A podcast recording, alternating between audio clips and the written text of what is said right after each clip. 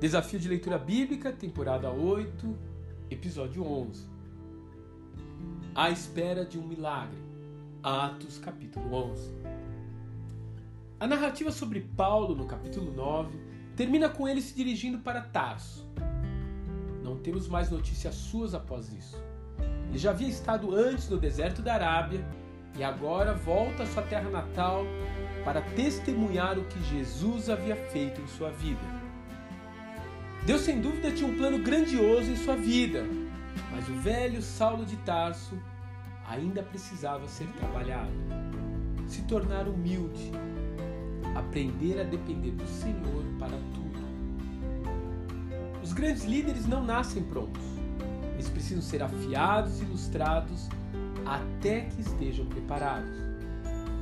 Muitas vezes eles precisam treinar suas habilidades em lugares pequenos, sem holofotes para depois pôr em execução todas as suas vocações. Aquele missionário que levaria o evangelho às regiões mais distantes do Império Romano estava agora confinado em sua terra natal.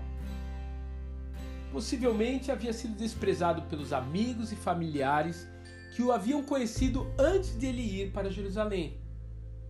Seria mais fácil então ele deixar tudo para trás e virar um pregador itinerante. Mas ele ainda está em treinamento e tem o zelo de aguardar uma direção de Deus em sua vida antes de tomar uma atitude precipitada. Será que alguém da igreja ainda pensava nele? Poderia estar se perguntando Paulo. Mas quando a hora chega, um velho conhecido vem chamá-lo, Barnabé. Paulo finalmente está pronto para seguir o chamado do Mestre que lhe apareceu na estrada anos atrás. Há momentos em nossa vida que ansiamos por mudanças que não vêm.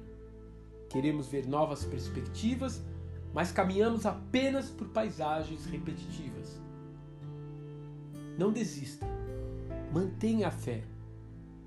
Paulo também experimentou isso, mas no final ele pôde comprovar que aconteça o que acontecer, Deus nunca esquece o nosso endereço. Jamais. Que Deus te abençoe. E até amanhã.